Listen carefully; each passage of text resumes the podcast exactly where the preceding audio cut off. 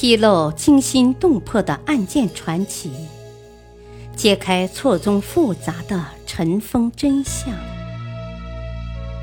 欢迎收听《古今悬案、疑案、奇案》，作者李晓东，播讲汉月。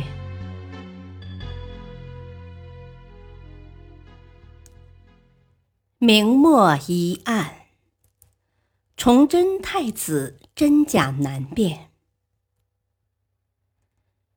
崇祯帝有七个皇子，但长大成人的只有三个，即长子朱慈烺、三子朱慈灿、四子朱慈昭。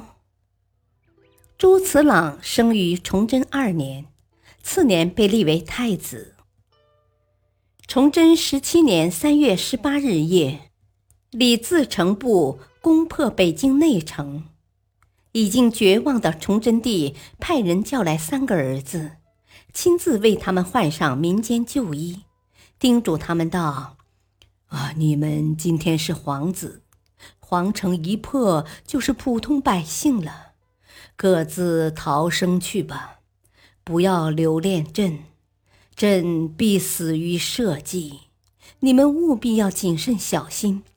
将来如果得以保全，务必要为父母报仇。这是一位父亲对不通人情世事的皇子如何在乱世安身立命的教诲。父子亲情及无限感慨尽在其中，令周围的太监。宫女也都黯然泣下。然而形势已不允许他们过多逗留，崇祯帝立刻命太监护送三位皇子出宫逃生。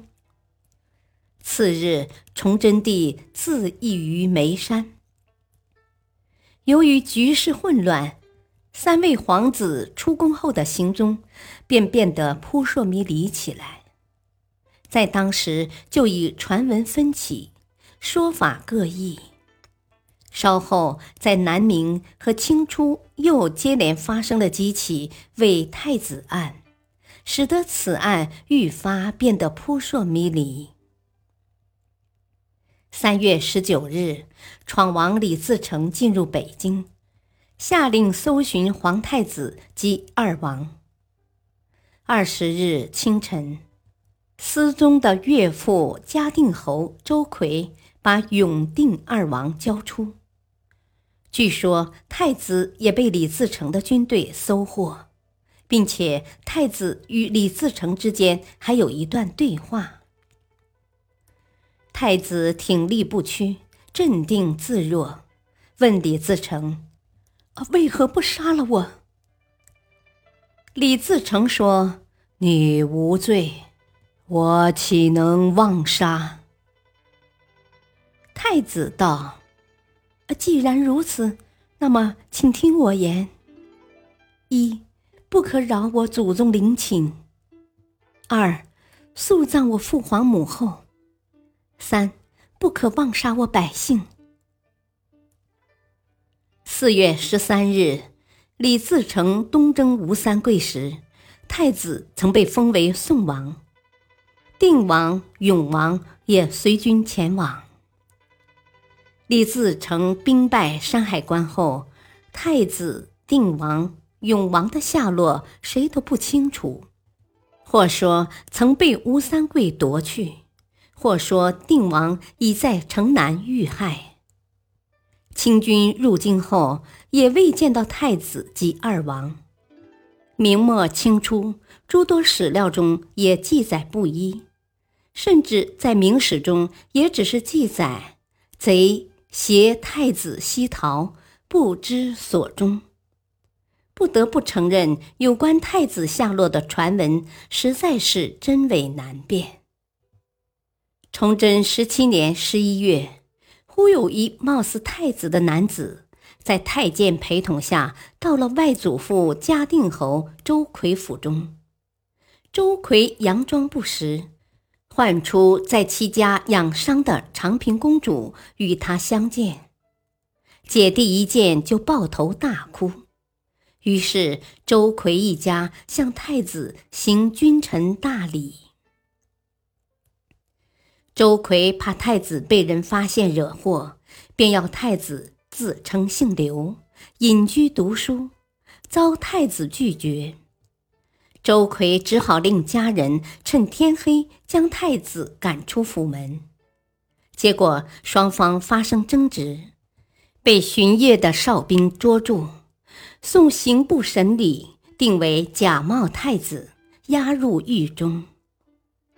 刑部主事钱凤览对此有所怀疑，便叫来员宫内太监辨认，他们都说是真太子。他又把太子送入宫中，让他辨认宫中事务，他都对答如流。他还让曾侍卫太子的锦衣卫辨认，结果十人一起跪下称：“啊，这是真太子，请不要伤害他。”真太子的出现令多尔衮非常紧张。他害怕有人以崇祯太子为旗号，号召人们反对外族统治。正是出于这种担心，他绝不能让一个明朝太子留在世上。于是导演了一幕认证真伪的闹剧。首先让亲属辨认，周奎一口咬定是假的。长平公主先说是真的，被周奎打了一记耳光。再也不敢吱声了。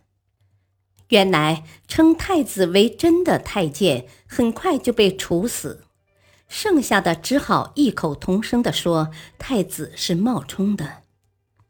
一些原明朝官员为避免麻烦，有的以太子本来就不知道的事情加以质询，试图证明其为伪冒；有的避不相认，直接称其为伪冒。这种情况激起了百姓不满。宛平县民杨时茂上书谴责前明官员是逆臣无道、避主求荣。顺天府民杨伯等上书直斥周奎、谢生等皆卖主求荣之辈。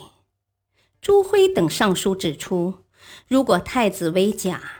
周奎为何留宿他二日后才报？初见时，公主为何抱头痛哭？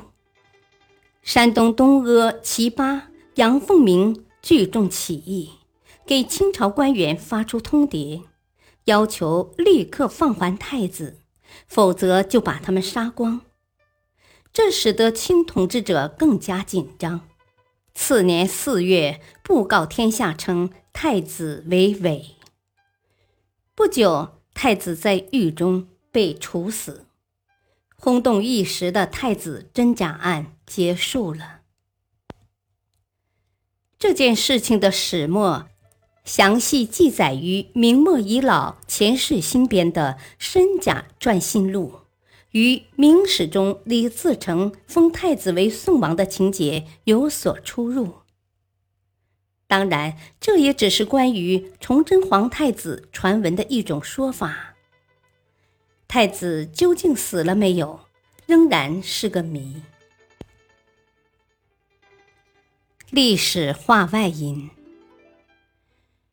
太子在当时的形势下也算是悲情人物。